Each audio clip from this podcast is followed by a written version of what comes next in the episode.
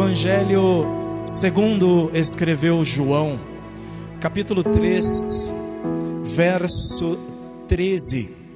Na nova versão internacional da Bíblia Sagrada está escrito assim: Ninguém jamais subiu ao céu, a não ser aquele que veio do céu, o Filho do Homem. Amém? Me ajude. Pai, te agradecemos.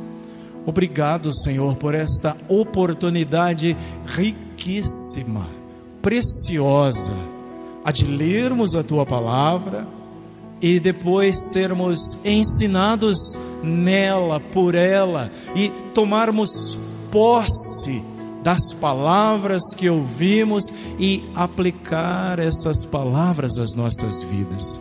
Eis aí, Senhor, a parte difícil, além de ouvirmos, além de não deixarmos que nada nos distraia, depois precisamos do Senhor, precisamos da tua bênção para colocar estes ensinos em prática, para viver esta esperança.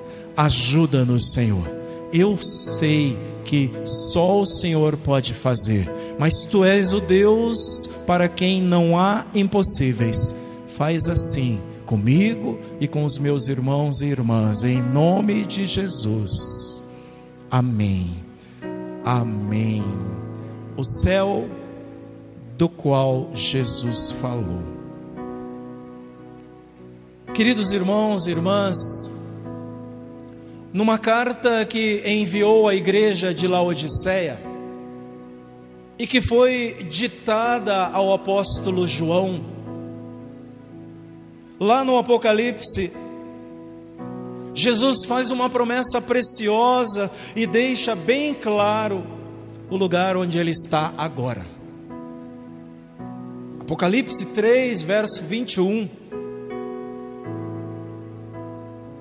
Jesus diz ao vencedor darei o direito de sentar-se comigo em meu trono.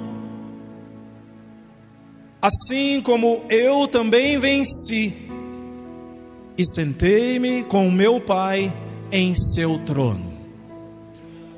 O vencedor terá o direito, toma posse, de sentar-se comigo em meu trono, diz Jesus. Ele tem um trono, ele é rei. Por isso nós o conhecemos nas Escrituras também como Rei dos Reis e Senhor dos Senhores. Do jeitinho, diz Jesus, que eu também venci. Ele já venceu, aleluia. E sentei-me com meu Pai em seu trono. Que maravilhoso, que promessa maravilhosa.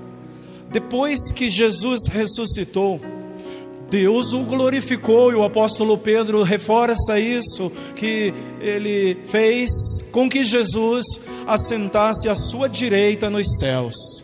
Direita é lugar de honra, direita é lugar de autoridade. Jesus está lá, à direita de Deus. Durante todo o seu ministério aqui na terra, Jesus falou do céu. Jesus ensinou sobre o céu, os céus de Deus. Foi um assunto que apareceu muitas vezes nos ensinos de Jesus. Ele se referia a esse lugar como o lugar onde antes ele vivia. Também diz que Lá é o destino final de todos aqueles que o amam, daqueles que fazem o que ele manda. E lá no céu ele diz também que receberão aqueles que o amam dele mesmo a recompensa pelo seu trabalho aqui, pelo seu trabalho e envolvimento no reino de Deus aqui. Então, cabe investigar com carinho, com zelo, com dedicação um pouco mais sobre esse lugar para onde vamos e onde passaremos a maior parte da nossa vida. é largada, é disparada a maior parte das nossas vidas, porque aqui é estamos só de passagem. Paulo diz: somos cidadãos de outro lugar, outra pátria. Não somos daqui, nossa cidadania está nos céus, de onde aguardamos um Salvador. O apóstolo Pedro diz: somos peregrinos aqui. Como foi Israel peregrinando em terra estranha, mas aguardamos novos céus e nova terra, diz o apóstolo Pedro. Essa é esperança, irmãos.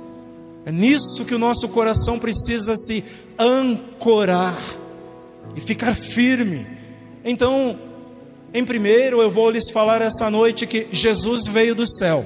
Nós já sabemos, já aprendemos na última ministração, mas hoje vamos reforçar, vamos olhar com mais carinho, com mais zelo, como eu disse agora há pouco. Segundo, Jesus trouxe o céu de Deus para a terra. E em terceiro e último, Jesus voltou para o céu, mas o que é mesmo que ele faz lá? Jesus veio do céu em primeiro lugar. O Senhor Jesus falava do céu porque essa era a sua morada antes dele vir habitar aqui conosco. João, nós vamos trabalhar bastante em João esta noite.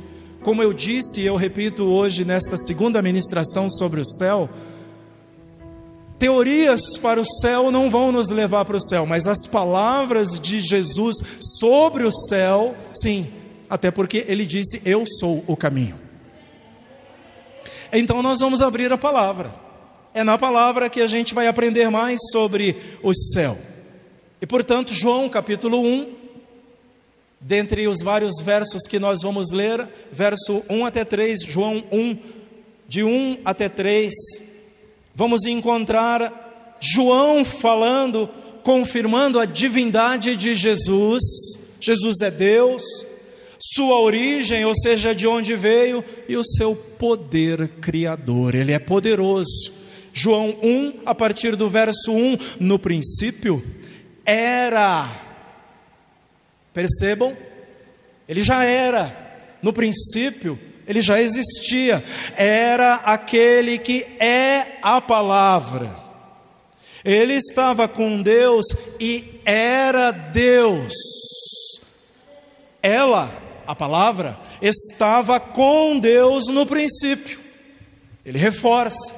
Quando a Bíblia repete, quando uh, os escritores hebreus repetem, eles estão enfatizando. Era a palavra e a palavra no princípio estava com Deus. Todas as coisas foram feitas por intermédio dele. Sem ele, nada do que existe teria sido feito. É nesse Jesus que eu espero.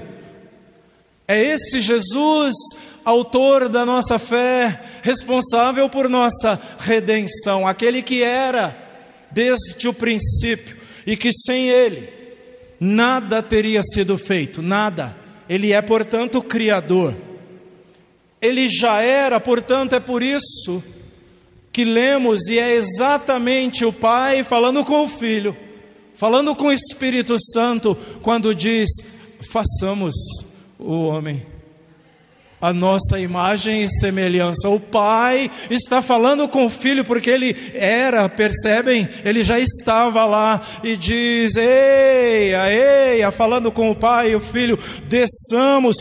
Tem alguma coisa acontecendo lá, tem uma torre que se levanta e, pelo jeito, nada pode pará-los. Vamos lá ver, investigar o que aconteceu. É o pai falando com o filho, é Deus falando com o Filho e falando com o Espírito Santo de Deus. Quando Isaías tem uma visão preciosa e depois de purificados os seus lábios, é o Pai falando com o Filho.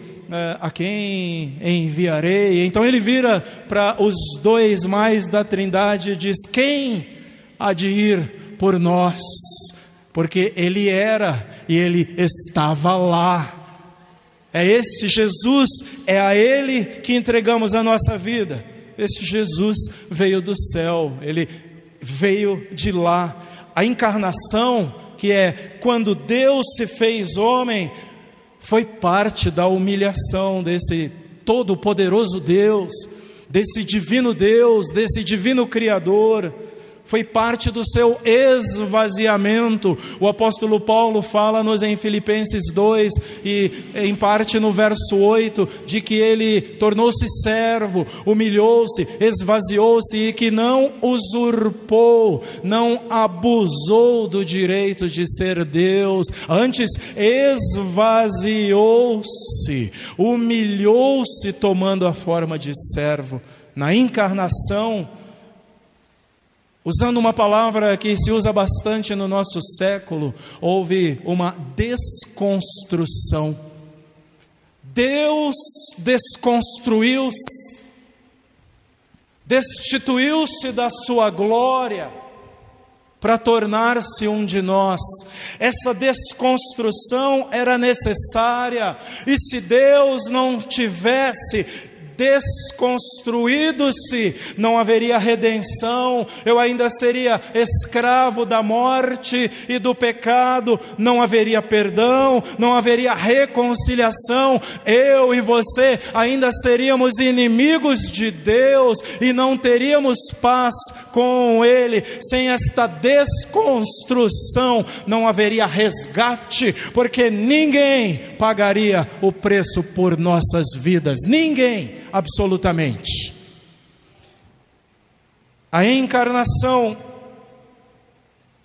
é vista por João da seguinte maneira, em João 1,14: aquele que é a palavra tornou-se carne e viveu entre nós. E João diz: isso não foi historinha que contaram para nós.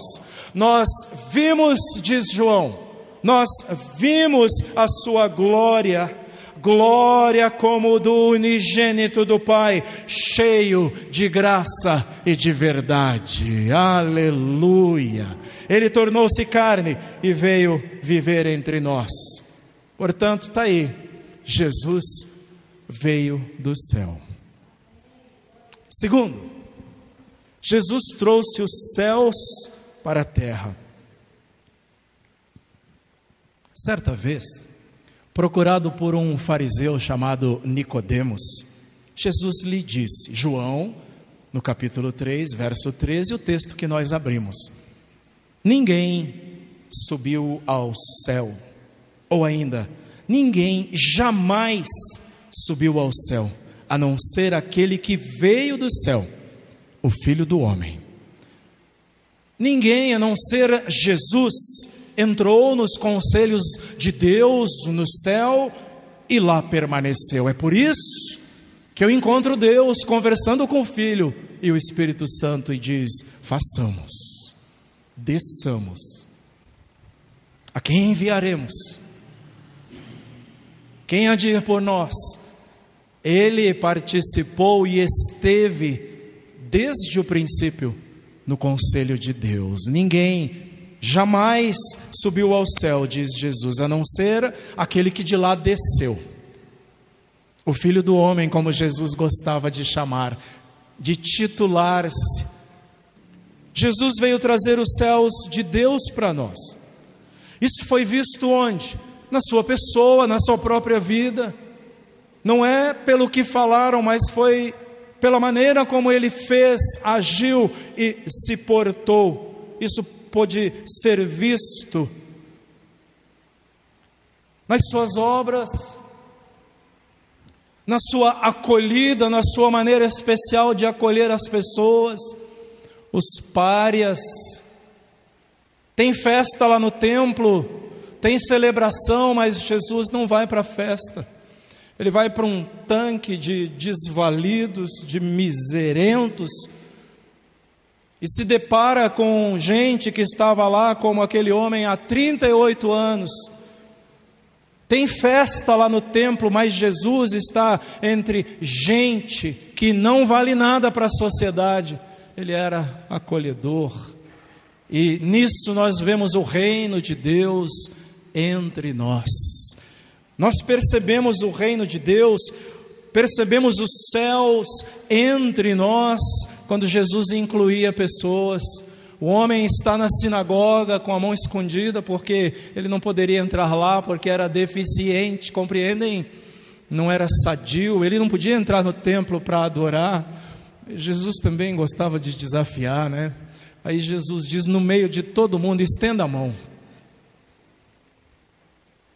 É como se dissesse: Deixa que todos vejam esse defeito e vai ser a última vez que eles verão isso, a última vez. Estenda a mão e o homem então da mão mirrada estende a mão e a mão é curada na hora, instantaneamente. E aquele homem pode ser incluído e agora ele podia ir ao templo adorar porque ele não era mais aleijado, ele era são, curado pelo Senhor. Jesus já falava e já fazia e promovia inclusão muito antes do nosso século e das políticas do nosso século. Que Jesus maravilhoso é esse! Ele trouxe os céus para a terra. Que maravilhoso!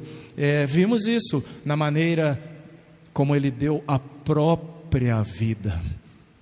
Só alguém divino, só alguém que entende, eu sou o alvo, e é preciso passar por mim para que tenham vida e vida em abundância. Então, Jesus trouxe os céus para a terra. E é por isso que João em João 1:18 diz: Ninguém jamais viu a Deus. Mas o Deus unigênito que está junto do Pai o tornou conhecido. Ninguém viu a Deus, mas Jesus, o Deus encarnado, tornou Deus conhecido. Queres saber como é o coração de Deus? Olhe para Jesus. Queres saber como Deus trabalha? Olhe para Jesus. Queres saber como Deus abraça, como Deus inclui? Olhe para Jesus. Ele é o Filho de Deus, é o Deus encarnado entre nós. Por isso, Paulo diz: Ele é a imagem do Deus invisível na carta aos Colossenses. Quando eu olho para Jesus, eu vejo Deus. Quando eu olho para Jesus, eu vejo o amor de Deus personificado. Ele falava com apreço, com carinho e com firmeza sobre o céu. E Jesus chama o céu de a casa do meu Pai. Que maravilhoso! E é para lá que ele vai levar o seu povo, é a palavra dele. Lá será o lar eterno do seu povo, daqueles que o amam, daqueles que andam com ele, daqueles que o têm como seu Senhor. João, permanecemos em João 14 agora, versos 2 e 3. Na casa do meu pai há muitas moradas, muitos aposentos. Se não fosse assim, eu lhes teria dito: Vou preparar-lhes lugar. E se eu for e lhes preparar lugar, voltarei e os levarei para mim, para que vocês estejam onde eu estiver. Casa do meu Pai. No céu, os salvos em Cristo serão recompensados, galardoados. Jesus nos deixou entender e ensinou que lá sim é lugar de ajuntar tesouros, é lugar de entesourar lá no céu, lá no céu. Ele disse isso para um moço apegado a riquezas, apegado a bens materiais. E aquele moço disse: Sim, eu guardo os mandamentos desde criança, eu observo todas essas coisas desde criança. Jesus diz: Então, se tu queres ser perfeito, vá Venda todos os seus bens e dê o dinheiro aos pobres, e você terá um tesouro no céu. Depois, venha e siga-me. No céu é lugar de ajuntar tesouros. Ainda mais como lidar com bens materiais, Jesus ensina. Mateus 6, no verso 20 e 21. Acumulem para vocês tesouros no céu onde a traça e a ferrugem não destroem, e onde os ladrões não arrombam nem furtam, pois onde estiver o seu tesouro, aí também estará o seu coração. A obra que Jesus veio realizar inclui salvação de pecados. Quando foi anunciado para Maria de que ela daria luz a um filho, o anjo também disse: Você vai colocar o nome dele de Jesus, que significa Salvador, porque ele salvará o seu povo dos seus pecados. No nome, ele traz a missão: Jesus Salvador. A obra dele inclui salvação, a obra dele inclui provisão para as necessidades do seu povo. Por isso ele disse: Por que vocês andam preocupadas? Preocupados com o que haverão de comer, de vestir e até com o próprio corpo. Quem faz isso são os que não têm esperança. Olhem bem, Jesus diz: busquem em primeiro o reino de Deus e a sua justiça, e todas estas coisas lhe serão acrescentadas, conforme Mateus 6, 33. E a obra de Jesus também fala e também de acordo com as suas palavras sobre o que ainda vai acontecer. Portanto, ela fala de esperança, porque o que já vimos, diz Paulo, o que podemos ver, perceber, sentir não é esperança, mas se esperamos algo que ainda não vimos, que só existe pela fé, então isso é esperança. E a obra de Jesus tem esperança, está repleta de esperança é sobre as recompensas lá na glória, lá nos céus, pelo serviço desinteressado aqui, pela maneira como nos doamos aqui, pela maneira como nos envolvemos aqui e como abençoamos além da nossa própria vida, além da nossa própria casa, como estendemos o favor de Deus a outros e outras, como abençoamos nossa rua, nossa sociedade, nossos vizinhos e vizinhas a obra que fizermos aqui tem recompensas, e Jesus nos ensina isso. É o que ele diz em Apocalipse 22, 12: Eis que venho em breve, a minha recompensa está comigo, e eu retribuirei a cada um de acordo com o que fez. Venho em breve, diz Jesus. Eu venho logo e eu tenho uma recompensa. Ela está comigo e eu retribuirei. Entendem? No reino tem retribuição e Jesus dará a cada um conforme aquilo que fez, conforme a maneira que trabalhou, conforme a maneira que se doou, conforme a maneira que fez a vontade dele. Jesus é maravilhoso e Jesus, portanto, trouxe o céu de Deus para a terra. Em terceiro e último, Jesus voltou para o céu. E o que ele faz lá? Jesus, em sua oração sacerdotal, já nos momentos derradeiros, nos seus últimos momentos aqui com o seu povo, com os seus discípulos, fez um pedido a Deus. Nesse pedido tem saudade de casa. Nesse pedido de Jesus tem um anseio pela glória, anseio pelo céu, lá onde está o Pai. João 17, o verso 5. E agora, Pai, glorifica-me junto a Ti, com a glória que eu tinha contigo antes que o mundo existisse. Saudade de casa, saudade da glória, saudade da eternidade com o Pai, do lugar preferido à direita do Pai. Glorifica-me, Pai, com aquela glória que eu tinha contigo antes que houvesse mundo. Sabem, porque lemos aqui, Ele era antes de tudo, Ele era no princípio, aleluia. E Deus respondeu à oração de Jesus respondeu a oração, mas não de qualquer jeito, respondeu com poder. É o que ensina o apóstolo Paulo em Efésios 1 e no verso 20, que esse poder Deus exerceu em Cristo, ressuscitando-o dos mortos e fazendo-o assentar à sua direita nas regiões celestiais.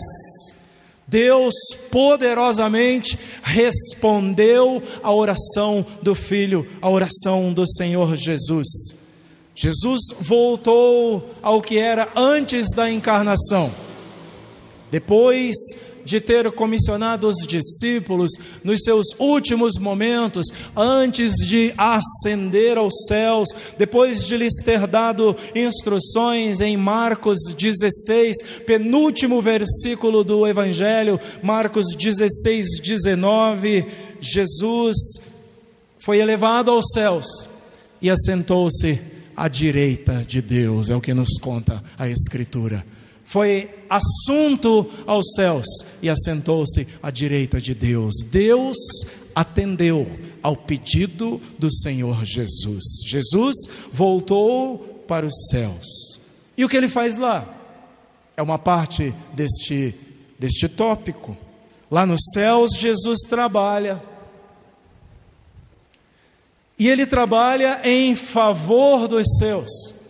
Nos céus, ele trabalha em favor do seu povo, dos seus discípulos e discípulas. Ouçam o que diz o escritor aos Hebreus em Hebreus 9 e no verso 24. Pois Cristo não entrou em santuário feito por homens, uma simples representação do verdadeiro, ele entrou no próprio céu para agora se apresentar diante de Deus em nosso favor. Cristo, diz o escritor aos Hebreus, não entrou num santuário que era imitação do verdadeiro não é igual o tabernáculo, inclusive ordenado pelo próprio Deus, com um lugar chamado Lugar Santíssimo ou Santo dos Santos, que era sombra, representação dos céus de Deus.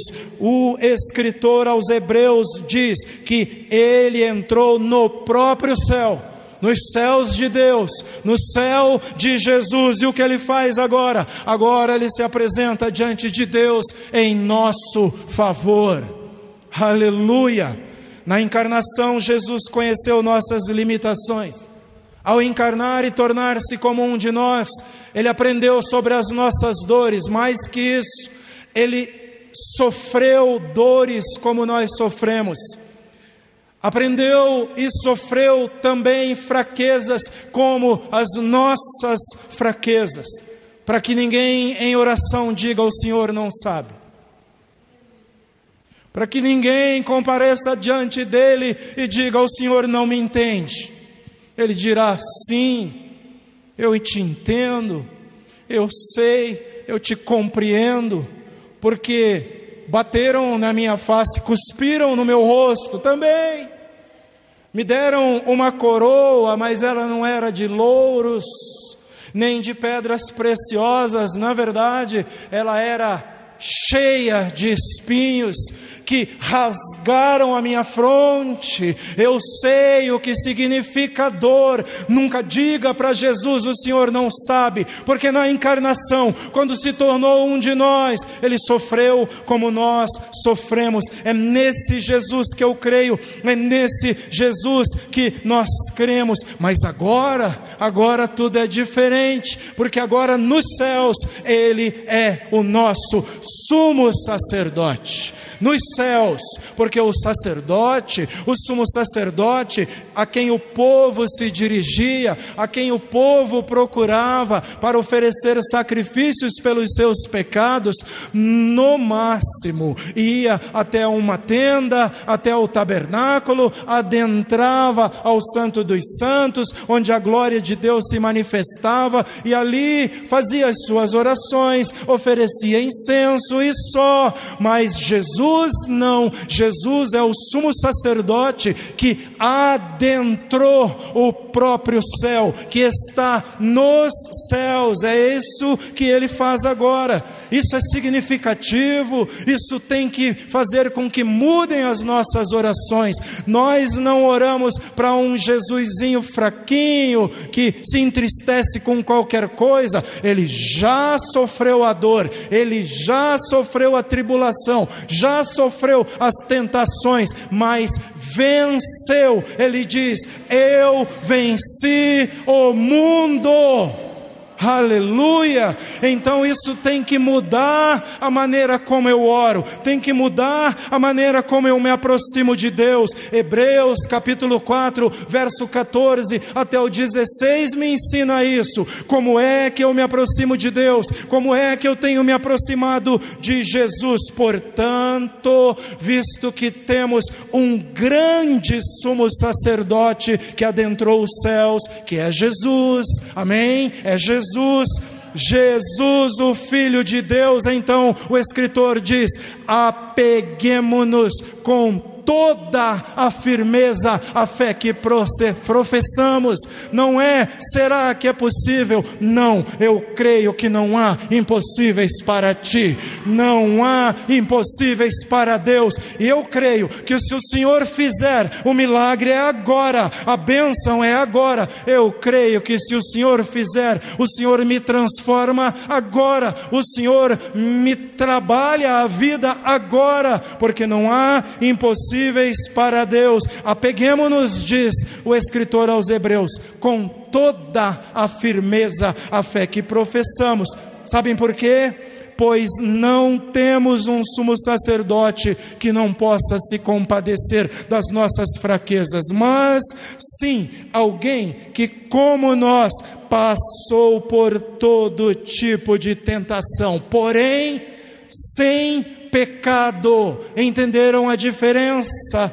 Assim sendo, aproximemo-nos do trono da graça com toda a confiança. Que maravilhoso isso! a fim de recebermos misericórdia e encontrarmos graça que nos ajude no momento da necessidade. Que Jesus maravilhoso, é isso que ele faz, intercede por nós. E sabem, o apóstolo João também nos ensina que por conhecer-nos tão bem, por entender-nos tão bem, por ter sido um de nós, Jesus é perfeitamente capaz de advogar em nosso favor diante de Deus, de nos defender diante de Deus. Primeira carta de João, no capítulo 2 e o verso 1, diz que se porém alguém pecar, temos um advogado na versão Almeida, um intercessor na NVI, junto ao Pai, Jesus Cristo, o justo. Aleluia! Glória a Deus! Jesus voltou para o céu e o que é que ele faz lá? Intercede por nós, ora por nós, defende-nos diante do Pai, está diante do Pai por nós. Portanto, ouçam o conselho da palavra, aproximem-se com confiança. Amém? Glória a Deus, glória a Deus. Podemos concluir aqui com a graça de Deus. Se o céu é nosso destino, é importante aprendermos sobre o lugar para onde estamos indo, não é verdade? É importante falarmos sobre o céu, sem ter medo de parecermos bobões, utópicos, sonhadores é um sonho que vai se tornar realidade um dia, aleluia! E essa é a nossa esperança. Falemos sobre o céu e mais, desejemos viver no céu, aleluia! Isso precisa mudar a nossa prática espiritual, a nossa prática religiosa, precisa mudar a nossa espiritualidade. Falemos do céu, sonhemos com o céu, desejemos estar nos céus. Eu não vejo a hora, como diz Paulo, de não estar mais nesse corpo, mas estar com Deus, que é muito melhor, muito melhor, muito. Aleluia, aleluia. É isso que aprendemos com Jesus. Vimos aqui, ele veio dos céus, ele voltou para os céus e ele disse que de lá virá para nos levar para que onde ele estiver, nós também estejamos. Que Jesus maravilhoso! É para lá e lá é o nosso lar eterno. Isso deve orientar a nossa vida aqui. Sirvamos a Deus, irmãos Sejamos bênção em nossa igreja, em nossa vizinhança, em nossa casa, em nosso trabalho, onde quer que nós estivermos, sejamos abençoadores. Lembram do que Deus disse para Abraão lá em Gênesis 12: Se tu uma bênção, tu uma bênção, você, você, você, você nós corremos o risco de viver uma espiritualidade desfrutando da bênção dos outros, sem uma experiência com o nosso Deus, sem um viver com Deus. Seja você a bênção, seja você uma bênção. Corremos o risco de viver uma espiritualidade quando a pessoa aproxima-se precisando ser abençoada, você diz: calma aí, eu já volto, corro lá, busco a igreja e não seja você o abençoador, a abençoadora seja você a bênção. Trabalhemos e sirvamos a Deus. E mais, queridos irmãos, aguardemos com esperança a volta do Senhor Jesus para nos levar. Aleluia. Ele vai nos levar para casa. Aleluia. Ele vai nos levar para casa. Eu encerro aqui com essa ilustração, ó. Num determinado voo, entrou, passou-se por uma turbulência. E os passageiros sentiram muito medo, muito medo. Com medo que o avião caísse, com medo que houvesse algum acidente, alguma coisa. Porém, tinha um menino sentado e brincava, estava lá no celular, jogando, brincando, distraído. E nem aí para a turbulência, nem aí para os solavancos. E são muitos solavancos, imagina isso, a 2, 3, 4, 5 mil metros de altura. Então, de repente, alguém inconformado diz: Ô oh, menino, você não tem medo? Ele diz: Não, mas como assim? O avião tá, parece que vai cair. Todos gritam, todos estão afoitos, mas você não tem medo? Ele diz: Não, sabe por quê? Porque o meu pai é o piloto. Aleluia e ele sabe o que está fazendo, entende? O teu pai é o piloto, é o piloto da tua caminhada, é o piloto da tua estrada. Ele sabe o que está fazendo melhor que isso. Ele sabe o que você está passando porque viveu as dificuldades que você vive, as dores que você vive. Nosso Pai é o piloto e melhor do que tudo, nosso Pai nos espera lá no nosso lar. Aleluia. Aleluia. Vamos voltar para casa. Vamos para casa. Nós estamos indo para casa. Estamos indo. Aleluia. Glória a Deus. Que o Senhor te abençoe com a sua palavra. Que esta palavra tenha encontrado lugar e dê muitos frutos na tua vida.